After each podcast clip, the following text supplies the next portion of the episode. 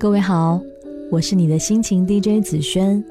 如果你有心事想和我分享，可以在微信公众平台搜索“听他说”或者“紫萱 FM” 的全拼，就可以找到我了。有人说初雪来临才是冬，但我觉得自从深秋的那一场雨之后，冬天就早早的从远方闻讯奔跑而来了。今天我们来听晚比青春的故事。还没来得及换上一件厚衣服，秋天就已经被某种力量推推搡搡、不甘不愿的退场了。我听过许多人的心事，他们都喜欢秋天。喜欢辽远湛蓝的天空，喜欢白杨树高耸入云的金黄，更喜欢青衣罗裙的曼妙精致。可是冬天呢？爱美的他们大概是不太喜欢的。凛冽逼人的季节是一场无意识的缩紧，这意味着美人们再也不能轻易露出大腿，吃货们再也不敢肆无忌惮地品味冷饮冰淇淋。环卫工们不得不全副武装，把自己捂得严严实实。凌晨四点的路灯下，隐隐绰绰，像个行走的喷着白气的包裹。我的内心对冬天也是略微抵触的，甚至是有些许畏惧的。这个世上，但凡你畏惧某个东西，必定是先前有过不美好的记忆。可搜肠刮肚的回想。冬天之于我，并没有什么要紧的伤害，也无非是令我吃不住冷，偶尔被冻裂过手指皮肤而已。小时候读老舍先生写的《济南的冬天》，心里不免心生狐疑：北方的冬天真真的有如此可爱吗？他笔下的冬天有响晴的天空，有热烈的日光，还有美妙的小雪花。甚至河水都不结冰，反而漂浮着焦虑的浮萍呢。可在我的故乡，这样美好的冬是不常见的。在我的记忆深处，冬季不过是漆黑的天、哆哆嗦嗦的身体和笨拙厚重的棉衣。那棉衣的袖子上还有灰了吧唧、不知是何物的污渍。冬天的早晨，起床是最困难的。被窝那么暖和，窗帘遮挡住窗外的寒，身体与心灵达到了前所未有的默契，齐刷刷的贪恋安逸，半点都不愿意被唤醒。可是不行呢，妈妈会在床头来回的走来走去，口中如唐僧般的不停召唤你，性子急的会大步流星的过来，用冰冷粗糙的手反复摩挲你温热的脸。更残酷些的，或许还会毫不留情的一把掀掉你的被子，令你全身所有的细胞都在瞬间幡然悔悟、清醒过来。我在北方的乡村读完小学与中学，最不情愿的便是来到了冬天，因为那意味着早起上学或者傍晚放学，我要在漆黑的夜幕下独自走完一段偏僻而落寞的小路。冬天的夜格外长，也格外的冷。在被妈妈强迫叫醒洗漱之后，我打着哈欠，背着书包，戴着帽子、手套、围巾，便一个人消失在清晨的黑幕里。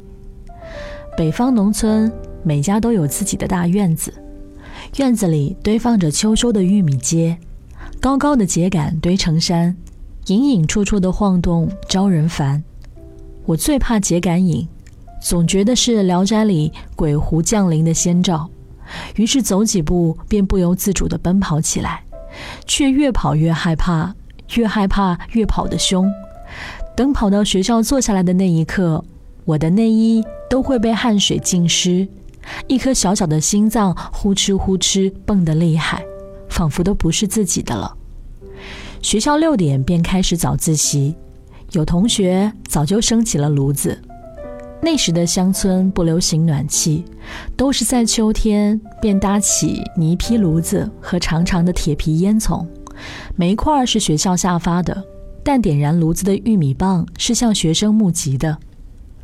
每个学生轮流早起到学校生炉子是传统惯例，有的人喜欢这个传统，有的却不喜欢。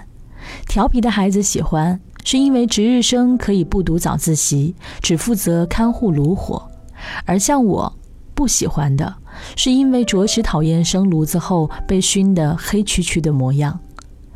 其实我没有独立完成过生炉子的工作，每一次轮流值日，都是爸爸早起来到学校替我点燃炉子并烧旺。我的娇气性格从小使然，是父母宠溺的结果。炉子渐渐旺了，清冷的教室暖和了，学生们的读书声也越来越嘹亮了。可是忽然，从炉子处飘来了一缕缕的香气，牵引着我们的鼻子，吸引了我们的目光。原来是老师在炉盖上放了十几颗花生，花生遇热变焦，飘出焦香的味道。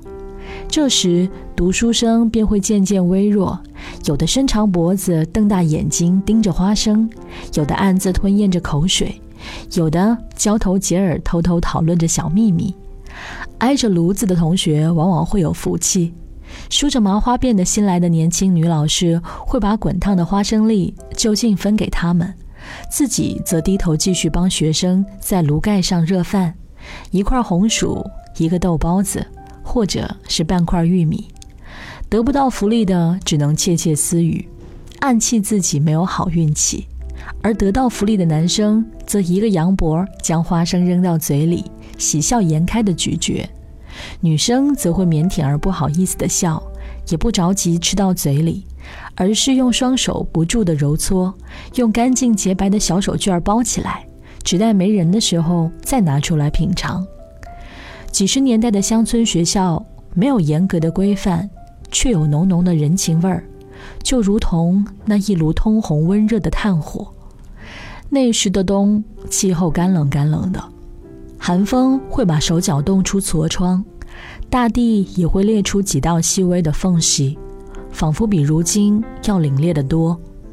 到了冬天，出来晒太阳的中老年男人们，个个都是全副武装。皮帽子、棉袄、棉裤，外加一个黑色圆硕的大棉鞋。他们双手插袖，靠着墙根儿，还不停地跺着脚，互相讲着笑话，诉说着收成。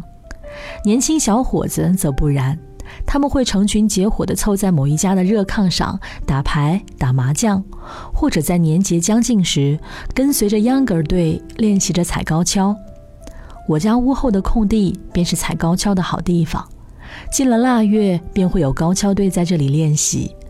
每当这里乌里哇啦、嘻嘻哗哗的热闹起来，我便会穿着棉袄奔出来看他们表演。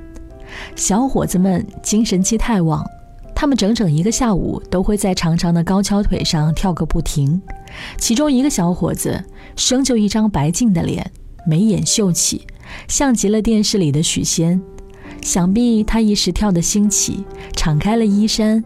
北风吹过，他那青色的袖口舞动起来，竟不知不觉令远处萧索的山野有了颜色。我真希望岁月就如同他袖口的风，一年年的吹，却永远带着热气。冬天是什么时候开始的呢？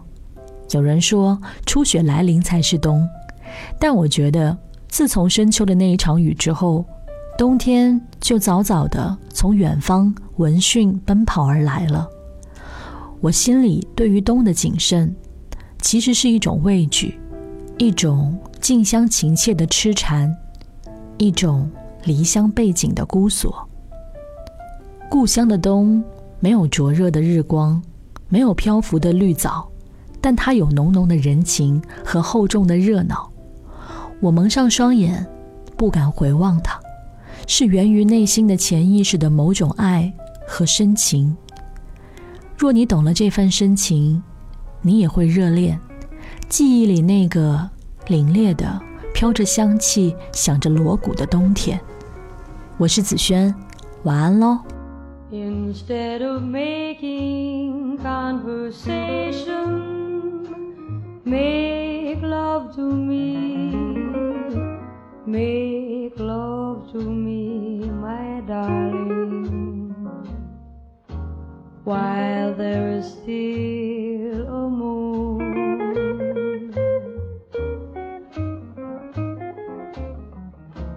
Must I extend an invitation?